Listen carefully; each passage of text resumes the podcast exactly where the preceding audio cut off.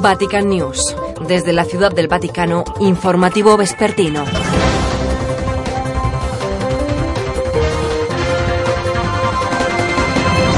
Estimados oyentes, muy buenas tardes. Les saluda Mireya Bonilla en nombre de toda la redacción de Vatican News. Hoy 22 de mayo, día en el que la Iglesia recuerda a Santa Rita de Casia, religiosa agustina, también es el Día Mundial de la Biodiversidad. Destaca el tuit que ha publicado esta mañana el Papa Francisco al respecto. Cada criatura tiene una función y ninguna es superflua. Todo el universo es un lenguaje del amor de Dios, de su desmesurado cariño hacia nosotros. El suelo, el agua, las montañas, todo es caricia de Dios. Es el tuit que ha publicado esta mañana el Papa, seguido de los hashtag Biodiversity y Laudato Si. Y a continuación, nuestros titulares. El Papa Francisco concluyó hoy el ciclo de sus catequesis dedicado a la oración del Padre Nuestro y aseguró que la oración cristiana nace de la audacia de llamar a Dios con el nombre de Padre. No se trata de una fórmula, sino de una intimidad filial en la que somos introducidos por gracia, asegurado. Una catequesis en la que el Papa ha hecho además un llamamiento por los fieles en China y los insta a ser testigos de la caridad y fraternidad. La Paz une, Madrid acoge. Del 15 al 17 de septiembre, Madrid se convertirá en la capital mundial de la paz al acoger el encuentro internacional por la paz. Santa Rita nos enseña a amar la cruz. Son las palabras del cardenal Angelo Becciu durante la misa que ha presidido hoy en la Basílica de Santa Rita de Casia, en la región italiana Umbría. Y hoy es el Día Mundial de la Biodiversidad, una fecha promovida por Naciones Unidas desde el año 2000 para concienciar sobre la importancia de proteger la diversidad biológica. A continuación, ampliaremos toda esta información transmitiendo desde la Ciudad del Vaticano para todo el mundo. Buena sintonía. La actividad del Papa es noticia. El Santo Padre ha concluido hoy el ciclo de sus catequesis dedicado al Padre Nuestro.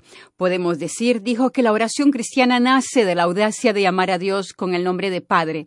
No se trata de una fórmula, sino de una intimidad filial en la que somos introducidos por gracia. Jesús es el revelador del Padre y nos da familiaridad con Él. Esta oración, dijo el Papa, no es una fórmula para repetir mecánicamente, porque, al igual que con cualquier oración vocal, es a través de la palabra de Dios que el Espíritu Santo enseña a los hijos de Dios a orar a su Padre. Jesús mismo usó diferentes expresiones para orar al Padre.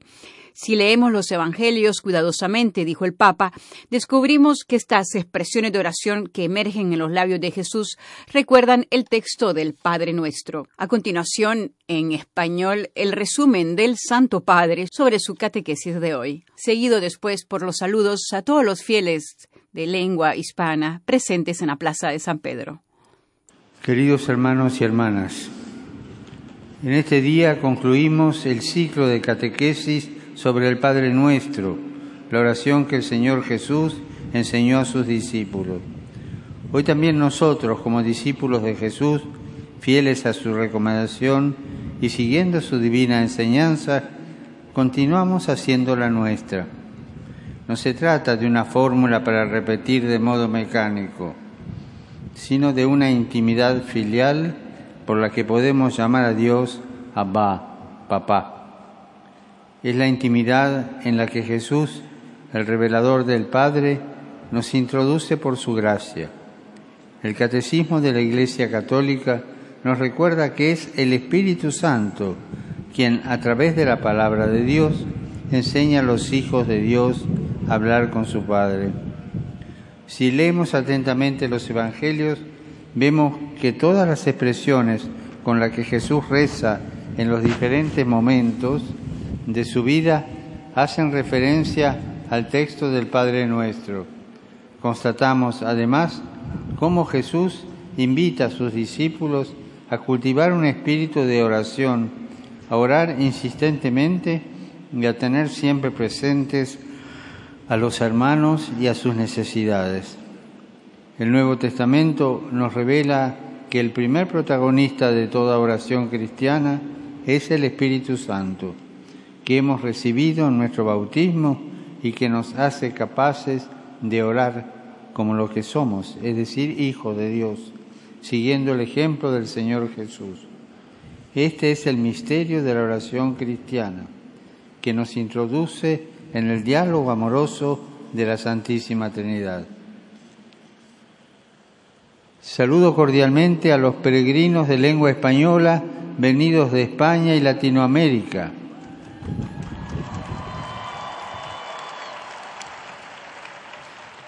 como también a los peregrinos de la diócesis de Bibeyin, Guinea Ecuatorial.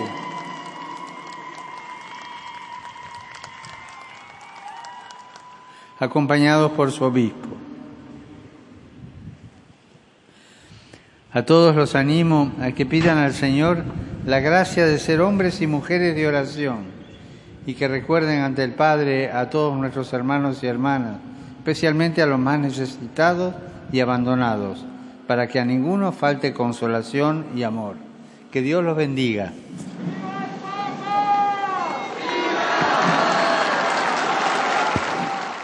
Cari fedeli in Cina, la nostra mamma del cielo vi aiuti tutti ad essere testimoni di carità e di fraternità, mantenendovi sempre uniti nella comunione della Chiesa universale. Queridos fieles en China, que nuestra Madre del Cielo los ayude a todos a ser testigos de la caridad y de la fraternidad, manteniéndolos siempre unidos en la comunión de la Iglesia Universal.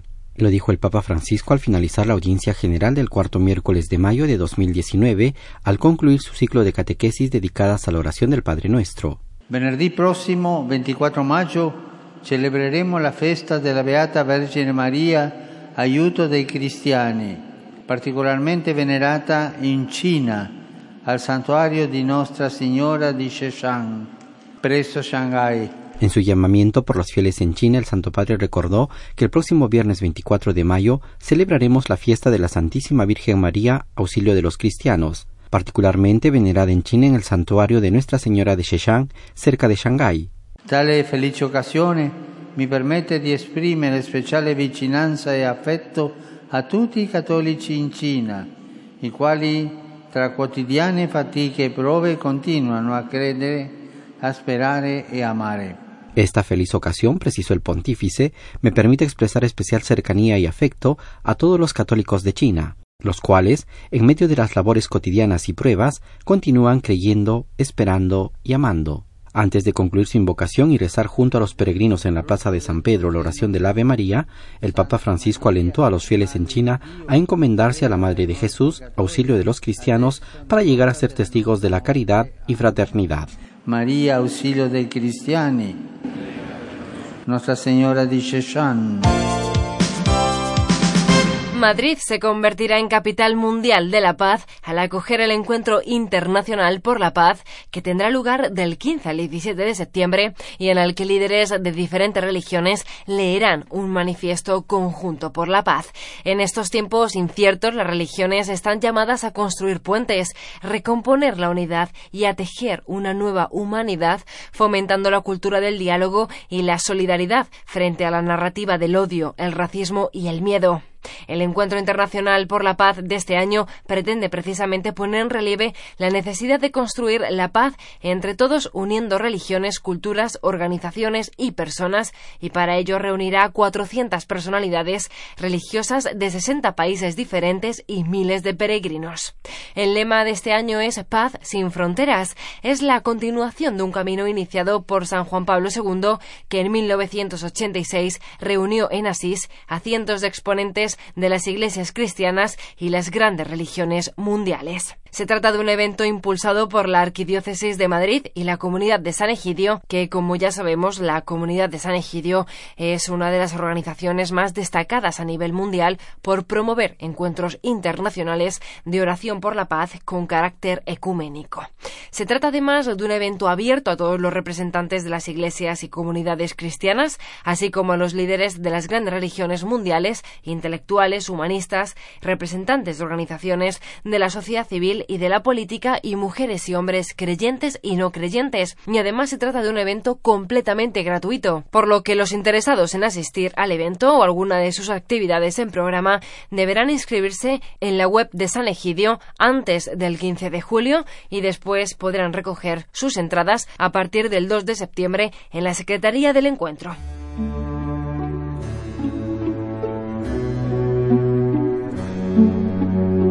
El 22 de mayo se celebra la memoria litúrgica de Santa Rita de Casia, patrona de las causas imposibles, mujer piadosa de gran devoción, quien tras morir su marido y sus hijos se hizo religiosa del convento augustiniano. En este contexto, en la Basílica de Santa Rita de Casia, en Italia, el cardenal Giovanni Angelo Becciu, prefecto de la Congregación para las Causas de los Santos, presidió la solemne ceremonia pontificia de la fiesta de la Santa, definida por el Papa León XIII como la perla de la Umbría región italiana de la que es oriunda la religiosa. Santa Rita merece las solemnes fiestas con las que cada año los habitantes de Casia la homenajean, dijo el purpurado, subrayando que de hecho es una de las santas más populares de Italia y de todo el mundo, cuya fama de santidad se remonta al momento de su muerte y ha perdurado hasta nuestros días.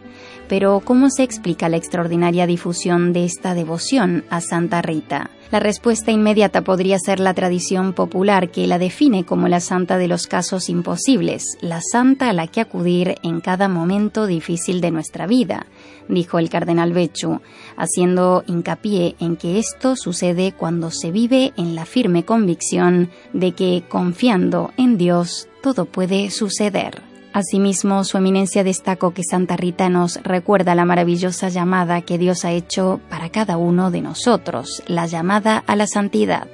Ser santos no nos lleva a huir del mundo, a huir de nuestros compromisos cotidianos, sino a transformar nuestra existencia en un encuentro progresivo y cotidiano con el Señor. Por otra parte, el prefecto de la Congregación para las Causas de los Santos subrayó que no hay santidad sin amor y sin perdón, y un ejemplo concreto de ello fue la vida de la Santa de Casia, quien con su obra enseñó que el amor exige un comportamiento de paciencia y gratuidad, de tolerancia y expectativa, de comprensión y misericordia. Otros de los puntos que destacó el purpurado en su homilía fue cómo la religiosa italiana aceptó su cruz y las pruebas de dolor que le puso la vida. Pensemos en la convivencia tormentosa inicial con su marido, la tragedia que sufrió con su posterior muerte y la de sus dos hijos.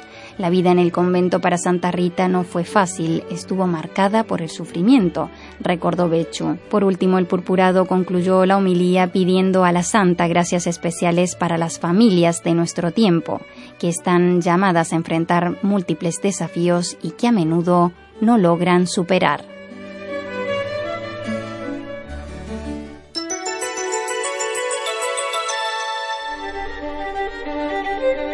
El 22 de mayo se celebra el Día Mundial de la Biodiversidad. Se trata de una fecha promovida por Naciones Unidas desde el año 2000 para concienciar sobre la importancia de proteger la diversidad biológica, elemento fundamental que ayuda a preservar la salud, el equilibrio y el bienestar de los seres humanos y del planeta. En este contexto, el Papa Francisco se suma a esta causa a través de un tuit publicado en su cuenta oficial de Twitter, arroba pontifex.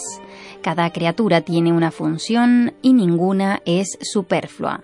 Todo el universo es un lenguaje del amor de Dios, de su desmesurado cariño hacia nosotros.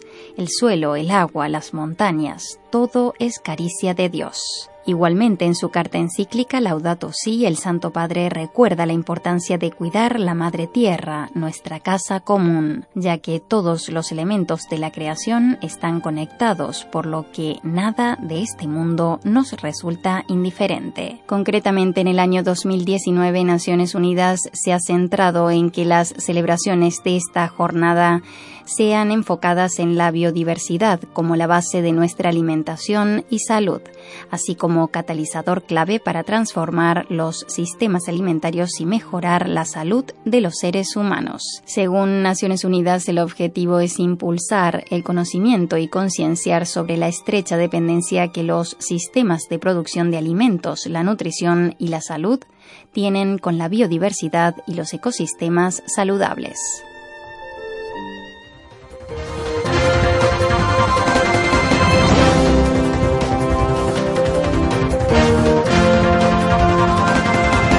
Y hasta aquí nuestro informativo de hoy. Gracias por acompañarnos. Laudetur y Jesús Christus.